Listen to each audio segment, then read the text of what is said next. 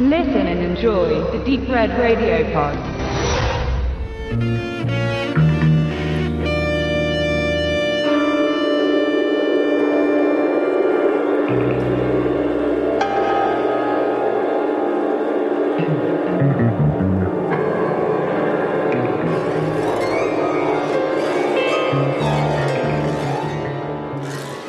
Hallo liebe Hörerinnen und Hörer, ich bin heute in Berlin bei Sadi Kantürk und Sabrina, die an der Kamera stand und wir sprechen heute über einen Kultfilm, über einen deutschen Kultfilm, Blutiger Freitag von Rolf Olsen mit Raimund Hamsdorf.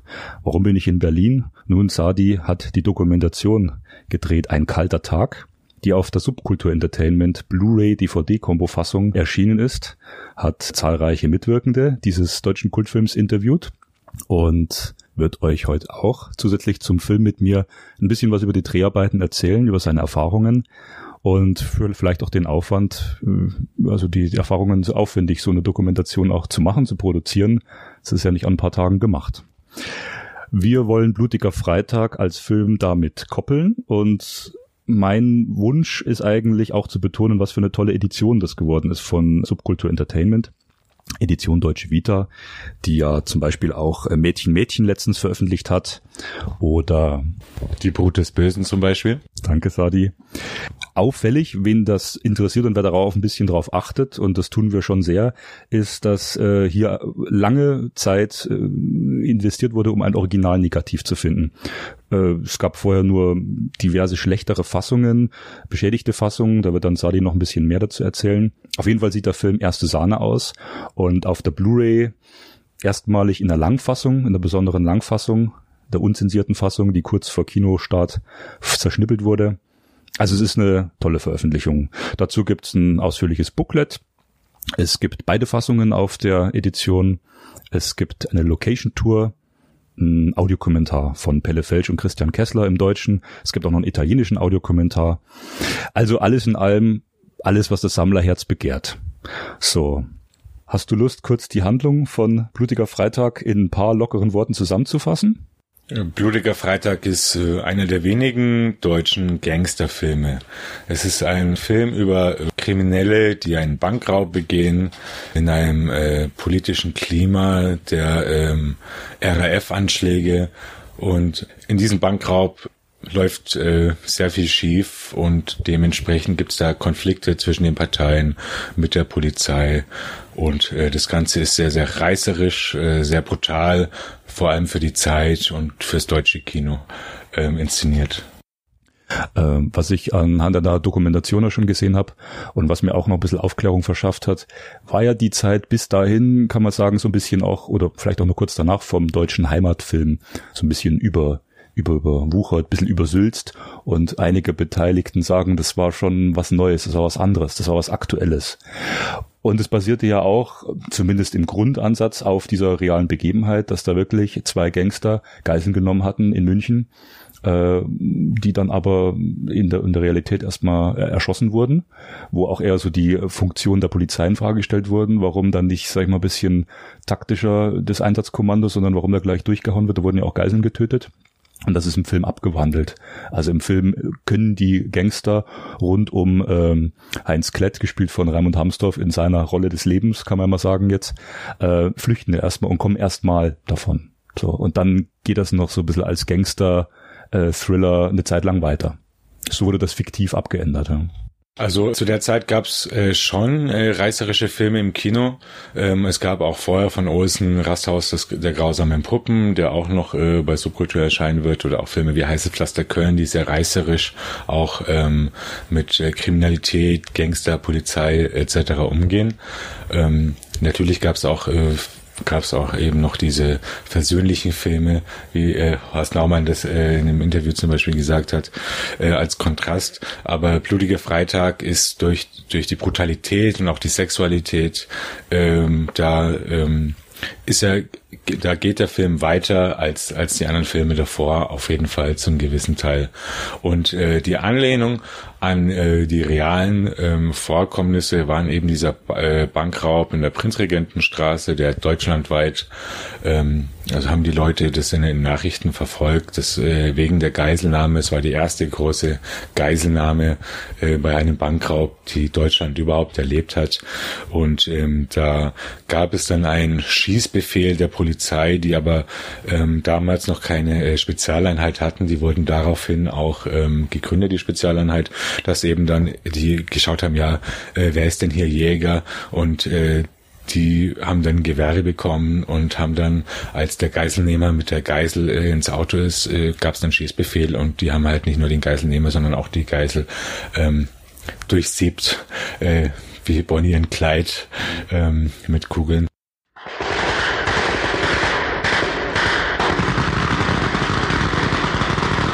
Die Kriminalstatistik zeigt, dass die Gewaltverbrechen jährlich um mehr als 10 Prozent zunehmen. Diese Entwicklung geht uns alle an. Sie kann uns jeden Augenblick in den Mittelpunkt blutiger Geschehnisse stellen. Keine Bewegung!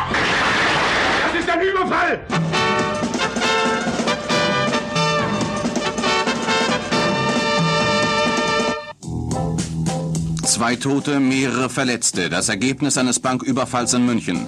Eine krimi-verwöhnte, sensationshungrige Masse wurde mit einer neuen Form des Verbrechens konfrontiert, die die Öffentlichkeit und die deutsche Polizei unvorbereitet traf. Zwei Bankräuber verschanzen sich mit vier Geiseln in der Schalterhalle. Eine herzkranke Frau lassen sie frei. Kurz vor Mitternacht bringt der Bankkassierer eine der Geiseln und die geforderten zwei Millionen Mark zum bereitgestellten Fluchtauto. Der erste Bankräuber nähert sich vermummt dem Wagen. Er vertraut auf das Versprechen der Polizei, ihm freien Abzug zu gewähren. Hans-Georg Rammelmeier, 31 Jahre alt.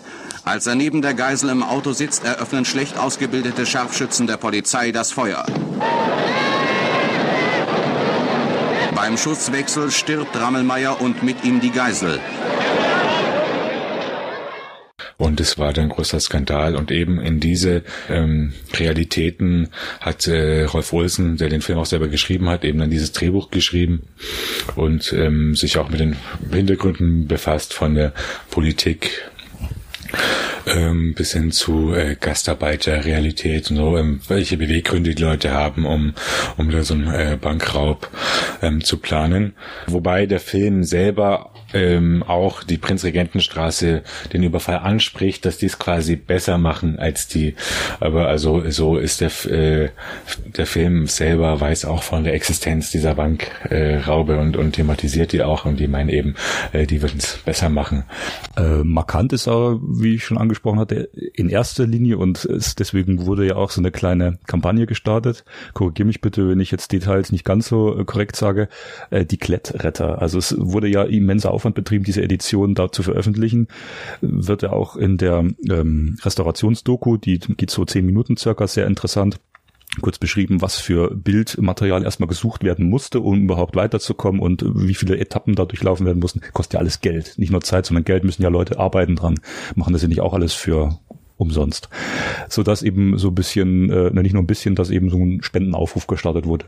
Und da gibt es eine ganze Reihe im Abspann genannt, das unter anderem unser Wärter Oliver Nöding genannt, habe ich gesehen. Also Leute, Fans, die Klettretter, die sich dafür bereit erklärt haben, ein bisschen was springen zu lassen.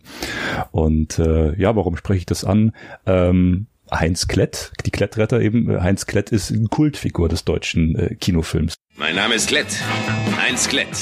Also Hemmungen null. Rücksicht null. Brauchen wir eine Abreibung?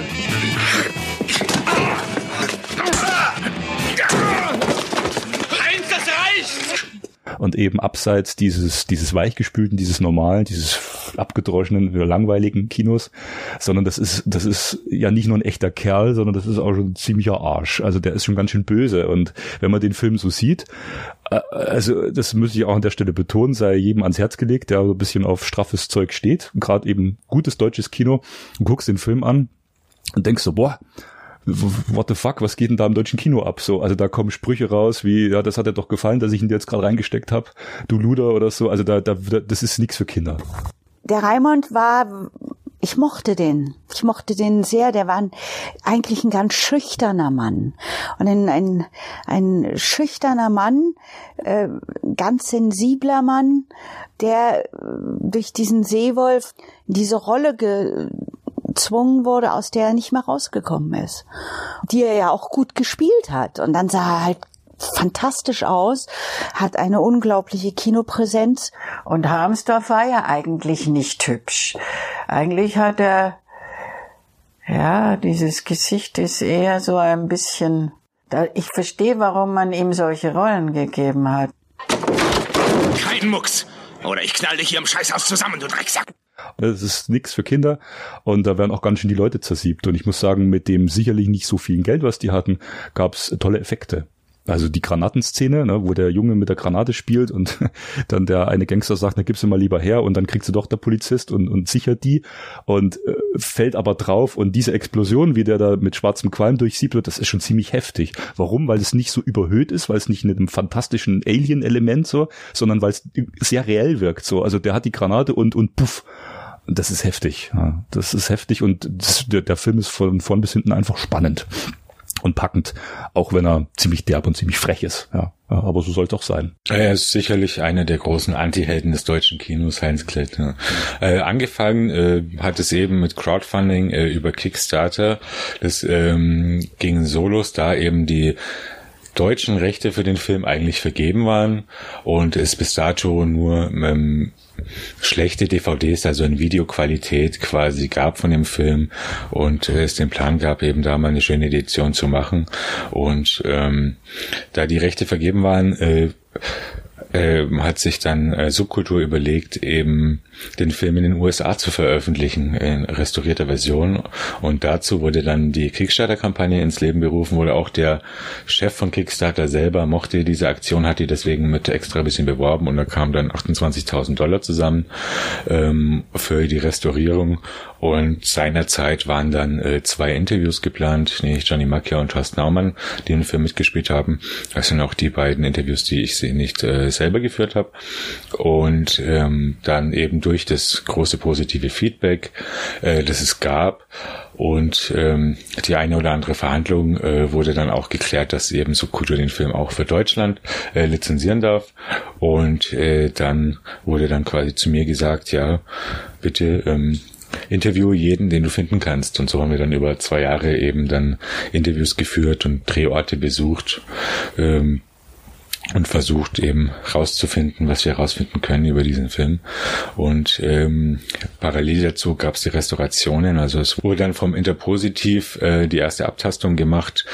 Das ist eine Kopierstufe nach einem Negativ quasi und das ist sehr gut, weil die schon farbbestimmt ist. Und dann ähm, wurde diese eben restauriert und zwar geplant, das so zu veröffentlichen. Und dann ähm, wurde eben der Ton angeliefert und der Ton vom äh, Magnetton war länger als der Film. Und da haben wir dann gedacht, okay, ähm, da muss noch mehr sein. Und dann ging es eben darum, den äh, Lizenzinhaber zu überzeugen, dass wir eben ins Archiv äh, können und äh, und dort nach Material suchen können, um eben diese Szenen, die wir hören, aber noch nicht sehen konnten, dann zu finden. Und so ähm, haben wir dann äh, Zugriff auf äh, das Negativ bekommen, das, ne von dem vorher gesagt wurde, dass es in keinem besonders guten Zustand ist. Ähm, aber ähm, das war dann doch möglich, das Negativ zu restaurieren und dort waren dann auch Schnittreste äh, in den Dosen, die dann äh, quasi ähm, den Ton noch mit dem fehlenden Bild ergänzt haben und dann sogar noch ein bisschen mehr. Und dann äh, dadurch konnten wir dann eine Langfassung erstellen. Und äh, das Interessante an der Langfassung ist, dass sie eben schon komplett gemischt wurde. Es sind also keine ähm, Deleted Scenes, zu denen kein Ton da war oder wo etwas noch nicht fertig war, sondern äh, die Fassung wurde schon komplett so erstellt und mit einer fertigen Tonspur und dann wurde damals scheinbar recht kurzfristig und recht schnell eben diese Szenen rausgeschnitten. Dadurch sind beim Film auch ein paar Tonsprünge entstanden, die einem nicht so auffallen, wenn man es nicht weiß, aber im Nachhinein ähm, war es dann klar, dass dort Schnitte stattgefunden haben aus Zensurgründen, auch aus politischen Gründen vielleicht. Und ähm, deswegen äh, sind wir sehr froh, dass wir die äh, ursprüngliche Fassung wiederherstellen konnten. Äh, ob das jetzt der Director's Cut von Rolf Olsen ist, wissen wir nicht. Genau. Den kann man nicht mehr fragen. Aber ähm, deswegen sind auf der limitierten Edition auch eben beide Versionen enthalten, weil es äh, eben ein paar kleine Unterschiede gibt. Klar, die Unterschiede sind schon, sind schon äh, zu erkennen. Und das, was du jetzt auch so schön beschrieben hast, ist auch nochmal eben einzusehen in dieser Restaurationsdoku. Auch mit diesen doch recht scheinbar hektischen Schnitten kurz vor Kinostart wird da genau beschrieben, an welchen Ecken da dann auch teilweise die Perforation total lieblos abgerissen wurde, also nicht sauber mit der Schneidermaschine. Ja, also so eine kurze hektische Cut-Fassung vor Kinostart. Und weil du sagst, aus politischen oder Gewaltgründen, also es gibt, ist mal ganz kurz gesagt, drei Szenen, die mir jetzt gerade besonders einfällen. Gibt bestimmt noch viel mehr. Aber wie gesagt, aus politischen Gründen. Es gibt ja eine Szene, wo Rolf Olsen selber als Darsteller zu sehen ist. Und zwar als äh, ja, stinkiger Gatte einer, ja, einer, einer deutschen Dame, die an der Tankstelle stehen und unser italienischer Freund, der mit zur Gangsterbande gehört von Heinz Klett, äh, fällt jetzt gerade der Name nicht ein, sorry. Äh, Gianni Macchia heißt ja, der Schauspieler. Putzt ihm ja die Scheiben und äh, planen halt da so ein Kuh und der tarnt sich halt als Scheibenputzer und da kommt ja ein recht krasser Dialog von Rolf Olsen, na, hier hast du ein paar, paar Pfennig, du bist ja, bist ja ein langweiliger Kerl und äh, in seinem Wiener Schmäh dreht er sich noch zum Auto um und sagt, du Arschloch. So, und das ist schon ziemlich derb, ne, also und man hört da, äh, dass er zum Beispiel armes Deutschland sagt, was ja auch heute populär ist äh, mhm. in gewissen Kreisen da ein bisschen. Also es ist auf jeden Fall ein, ein AfD-nahe Rant von, von Rolf Olsen, würde man sagen, indem er quasi über Ausländer äh, herzieht. Und ähm, in der Kinofassung äh, sagt er dann halt dieses Arschloch trotzdem, mhm. aber ähm, dieses ganze ja. Aufbau äh, vorher fehlt dann zum Beispiel. Ja. Und das ist schon ein harter Tobak gewesen. Ja, und dann ja, hat er sich ja auch bewusst ausgedacht, sagt er nicht aus Langeweile, genau. Hat er sich äh, selber auf den Leib geschrieben. Mhm. Na, Luigi, bist du endlich fertig, ja? Sie. Na, Menschenskind. Du bist vielleicht eine langweilige Pfeife. Hast du. Danke. Arschloch. Äh, da gibt's noch äh, eine, eine Sexszene, äh, wenn äh, Heinz Klett im Film ja relativ zum Ende des zweiten Drittels noch eine Geisel, ja möchte sagen, vergewaltigt. Das wurde teilweise neu geschnitten, so dass es erinnert mich ein bisschen an Straw Dogs, der ein Jahr zuvor rauskam, dass in dieser überarbeiteten Fassung die Dame so ein bisschen Gefallen an der Aktion findet und ein bisschen auf ihn eingeht, um das zu entschärfen. Dabei ist es eine reinrassige Vergewaltigung. Und äh, die Idee dahinter war eigentlich, die Gedanken oder die Motive beider Beteiligter bei der Vergewaltigung noch bildlich zu untermauern. Und dann sieht man äh, Bilder eines Schlachthauses, die eben Heinz Klett ins Gedächtnis rufen, wenn er die Frau halt zerlegt, sage ich mal, auf dem Bett. Und sie wiederum, das wird da angesprochen, ist eigentlich Lesbierin. Und da gibt's recht erotische Szenen, recht sinnliche Szenen von ja äh, lesbischen Sexszenen, äh, wofür wieder gedubbelte Schauspielerinnen genommen wurden. Und diese kompletten Zwischenschnitte Schlachthaus und Sexszenen wurden ja auch zensiert. Äh, sie wurden nicht zensiert, sie wurden in der Kinofassung geblendet, übereinander gelegt und dadurch sind die Details nicht ganz so gut sichtbar. Also man hat äh, einen recht äh, guten Blick eben auf den Intimbereich der Frau, der ähm, durch die Überblendungen dann äh, sieht man das nicht. Es gibt aber äh, sogar drei Versionen eben dieser Vergewaltigung, weil ähm, die italienische Fassung hat nochmal eine neu gedrehte oder anders gedrehte harmlose Version äh, mit beiden Darstellern, in der das Ganze dann ein bisschen harmloser ist und wo man weniger sieht, weniger Gewalt. Er verprügelt sie ja auch, äh, weil sie ihn dann umbringen möchte. Und äh, das fehlt dann alles in der italienischen Version.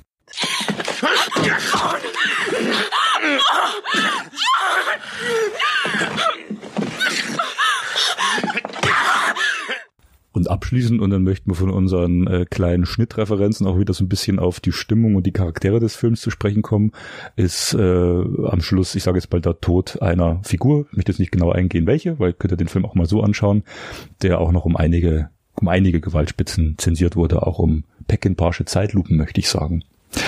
So dass ich jetzt äh, die Kurve schnell kratzen möchte und sage, ähm, was mir an dem Film mir persönlich neben der ja doch unterhaltsamen Drastik, die er besitzt, in dieser, diesem rotzfrechen Auftreten, diesem, diesem, diesem unbarmherzigen, ja, für, für deutsche Filme. Ich bin nicht der Experte für deutsche Filme, möchte ich an der Stelle gleich sagen, aber so einige sieht man dann doch und sowas sieht man dann doch irgendwie kaum ähm, ist die Story, diese fiktiv weitergesponnene Story um die Bankräuber. Denn so einfach das gewesen wäre, die reale Story einfach zu adaptieren, auszuweiten auf einen Spielfilm und Zwischenhandlungen zu schieben, finde ich, gehen die Figuren in dieser fiktiven Geschichte doch auf eine sehr berührende Odyssee. Und da begeistert mich vor allem ähm, die Rolle der der, der Partnerin des, des Italieners, die so ein bisschen mitgehangen, mitgefangen ist und äh, auch vermitteln will, die nicht ab kann von, diese, von diesem Gangster-Team, weil sie ja ihren, ihren Italiener liebt, äh, der aber auch mitgehangen ist und so müssen sie alle mit dem fiesen Heinz Klett äh, mitmachen, obwohl ihr das eigentlich überhaupt nicht gefällt. Also die Leute, noch junge Leute, äh, äh unerfahrene Leute, obwohl sie denken, sie kriegen es besser hin und sie sind, sie haben schon Erfahrung, äh, stolpern eigentlich in ihr eigenes Unglück. Und ich finde, das wird schon sehr eindringlich und gut gespielt. Und da kannst du jetzt vielleicht auch noch ein bisschen mehr dazu äh, erzählen ist auch wieder die Rolle des Regisseurs Rolf Olsen entscheidend, der ja in vielen Szenen gesagt hat, du, das gefällt mir überhaupt nicht, das drehen wir nochmal neu. Der sich also nicht mit, mit Mittelmaß begnügt hat, sondern gesagt hat, ich möchte hier eine Dynamik in der Szene haben und ich möchte, äh, ich möchte die Stimmung so und so haben und die Einstellung so, damit das auch alles richtig wirkt. Zumindest in deiner Doku habe ich das oft rausgehört, dass die Darstellerinnen und auch Darsteller erzählt haben, dass da schon nicht so eine laissez-faire-Stimmung am Set war, sondern da wurde genau geplant und da wurde gemacht und man hatte schon einen Plan, wie das am Schluss wirken soll. Also Rolf Olsen war Schauspieler, auch lange bevor er Regisseur war. Äh, das merkt man vielleicht auch.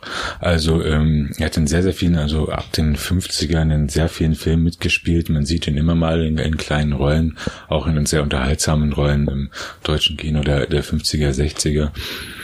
Und er war wohl ein sehr forscher Regisseur, der ähm, auch gern mal rumgebrüllt hat, der die Leute auch mal beleidigt hat und äh, zusammengestaucht hat, wenn sie nicht das äh, gebracht haben, äh, was er wollte. Also ähm, da haben die Schauspieler, mit denen ich äh, geredet habe, verschieden drüber gedacht. Manche haben gesagt, na ja, der hat halt, dann ist ein bisschen explodiert und dann war es gut und dann war er wieder nett, während andere gesagt haben, ja, eigentlich äh, war ein Arschloch.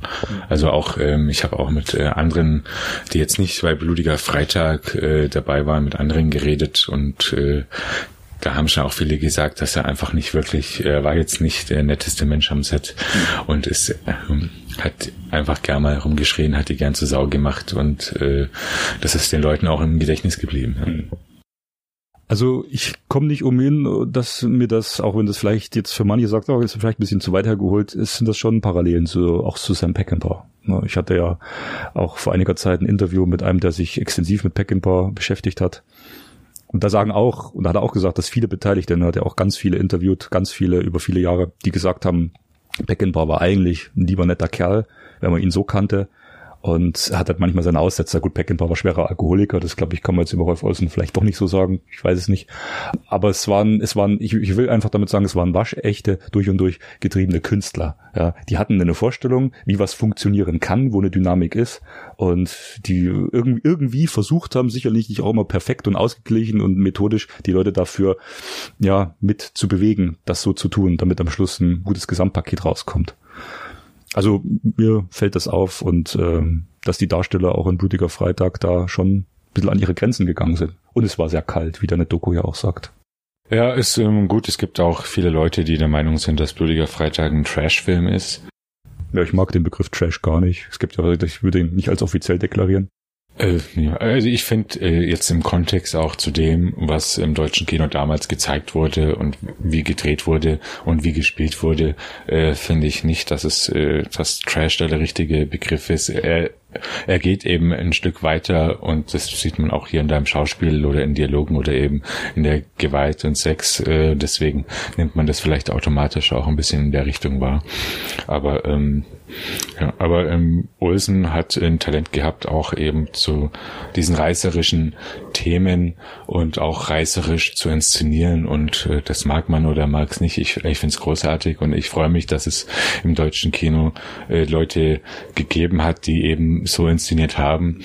Und da gibt's nicht viele. Also äh, Ernst Hofbauer in seinen äh, Krimis wie Heiße Pflaster Köln hat auch so eine so ein hohes Tempo und, auch eben diese reißerische Erzählweise und haut auf die Kacke einfach und das macht Olsen auch und das macht Olsen auch in, in Rasthaus der grausamen Puppen, ähm, der auch sehr sehr unterhaltsam ist, also zwischen einem Women in Prison Film irgendwie bis hin zu Thriller und Action und weiß nicht, also das äh, vielleicht ein Trivialkino früher dazu gesagt oder sowas, aber auf jeden Fall äh, sehr, sehr unterhaltsam und äh, mit viel Spaß und äh, die man auch heute noch, äh, die auch heute noch perfekt unterhalten.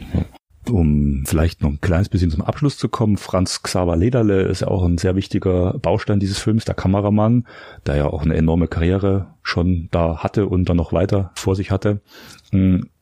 Unabhängig jetzt von Heinz Klett, von dem Kultstatus, von der reißerischen Atmosphäre, über die wir jetzt ja zur Genüge gesprochen haben, gefällt mir an dem Film dieses Unverfälschte. Ich will schon sagen, dieses Authentische, auch wenn einzelne Szenendetails überinszeniert sind mit diesen reißerischen Effekt willen. Aber wenn du den Film Blutiger Freitag siehst und vor allem jetzt in dieser tollen restaurierten Fassung, die ja eben nicht glatt poliert ist, die nicht weich gefiltert ist, die eben so authentisch wie möglich, du kennst dich da bestens aus, was Restaurationsvorgänge betrifft, äh, du siehst da ein dreckiges graues München der 70er und verschiedene doch aufwendig aufgesuchte Locations, also nicht aufgebaute Locations, sondern Originalschauplätze. Und da ist der Franz Lederle an der Kamera und fängt da super Totalen ein. Da haben sie gute Kameraschwenks. Ähm, also das ist schon verdammt gutes Handwerk. Und die wird halt was optisch präsentiert, so, so was un unbeschönigtes. So, frei von jedem Kitsch. Und da sagt eine deiner äh, Interview, äh, Stars, der weiblichen, das ist ein Film, der, der altert nicht oder der ist gut gealtert. Und das ist für mich eigentlich schon so ein super Resümee. Und wenn so ein Film so eine tolle Edition gewürdigt wird, du kannst gerne noch was über die Restauration oder was dir noch wichtig ist sagen. Aber für mich heißt das mit der Empfehlung eigentlich schon dann für alle gewesen. Also zu den Drehorten kann man sagen, ähm, dass es ähm, sehr toll war. Also wir sind dann zu dritt ähm, drei Tage in München gewesen und haben dann in dieser Zeit die ganzen Drehorte aufgesucht. Wir haben von Lisa Film, der Produktionsfirma, die ähm, das Originalmaterial, also vom, vom Dreh bekommen, wo gedreht wurde, also die, die Originaldisposition haben wir von dieser Film bekommen. Mit denen konnten wir dann nachvollziehen, was wo gedreht wurde. Und dann eben ging es dann drum, äh, die Genehmigungen einzuholen, um, um die Orte zu filmen eben. Und dann sind wir dahin und äh, haben äh, sind die die Odyssee des Films haben haben wir dann äh, sind wir nachgefahren und es war eine sehr schöne Sache äh, da ähm, in ein paar Tagen eben das alles so einzusaugen, wo die da waren und äh, dann parallel dazu, also da an diesen drei Tagen hatten wir dann auch noch ein Interview geführt. Und zwar alles auch eben über einen Zeitraum von zwei Jahren, glaube ich, immer mal, wenn wir jemanden gefunden haben oder jemand zugesagt haben, dass wir dann äh, neue Interview machen könnten. Und jeder hat uns Geschichte zu dem Film erzählt und auch über sich. Und das war auf jeden Fall eine sehr, sehr tolle Erfahrung, auch weil viele eben sich sehr gewundert haben, dass da auf einmal jemand anruft und äh, mit ihnen über den Film, der damals kein großer Film war für die, sondern halt äh, so ein kleiner reiserischer Bahnhofskinofilm vielleicht, ähm, dass dann jemand anruft, Jahrzehnte später und mit denen über, über diesen Film reden möchte. und und dann ähm, sind es eigentlich immer sehr, sehr herzliche Zusammentreffen mit den Leuten. Ähm, man dann über die Karrieren redet. Ganz am Ende, äh, als wir schon eigentlich fast fertig waren, haben wir dann zum Beispiel noch den kleinen Jungen gefunden, der äh, mit der Handgranate spielt und der hat äh, sonst jetzt nicht in, in Filmen mitgespielt zum Beispiel. Ja, die Rolle des Niki, der Claudius Casagrande. Das ist natürlich dann toll, dass wir den vierjährigen Jungen aus äh, dem Film dann gefunden haben und er dann von seinem Leben erzählen konnte. Und, und der wusste auch noch sehr viel von diesem Dreh, obwohl er vier Jahre alt war. Ja. Und auch ja der Kameramann äh, Franz Xaver Leder, einer der, der großen deutschen Kameramänner sicher, auch einer der großen Techniker.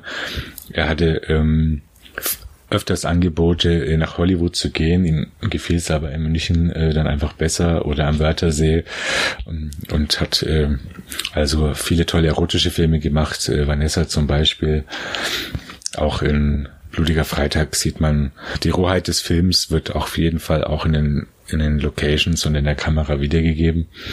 Das ist äh, möchte jetzt nicht mit den äh, 70er New York Filmen vergleichen von Abel Ferrara bis William Lustig, aber auf jeden Fall gibt es so ein hohes Männchen, das man vielleicht sonst auch eher geschönter sieht eben. Abschließend kann man sagen, dass es äh, wirklich einer der großen Kultfilme des deutschen Kinos ist und ähm, dass man ihn auf jeden Fall mal gesehen haben sollte, äh, dass der Film bis heute Spaß macht, dass er ein sehr, sehr hartes Drehbuch hat mit unglaublichen Dialogen, äh, weit entfernt von dem, was heute als politisch korrekt gilt, sehr, sehr reißerisch, äh, aber äh, mit ein bisschen, man kann den Film auch gut mit einer ironischen Distanz gucken, auf jeden Fall dazu auch und äh, wird er auf jeden Fall seinen Spaß haben. Ja, mit dieser Empfehlung entlassen wir euch, liebe Hörer. Blutiger Freitag gibt's in diversen Editionen von äh, Subkultur Entertainment. Ähm, schaut rein, klickt rein. Viel Freude. Danke, Sadi, für das tolle Interview. Bis zum nächsten Mal. Sehr gerne. Ciao. Mir scheint, wir haben's geschafft. Blutiger Freitag.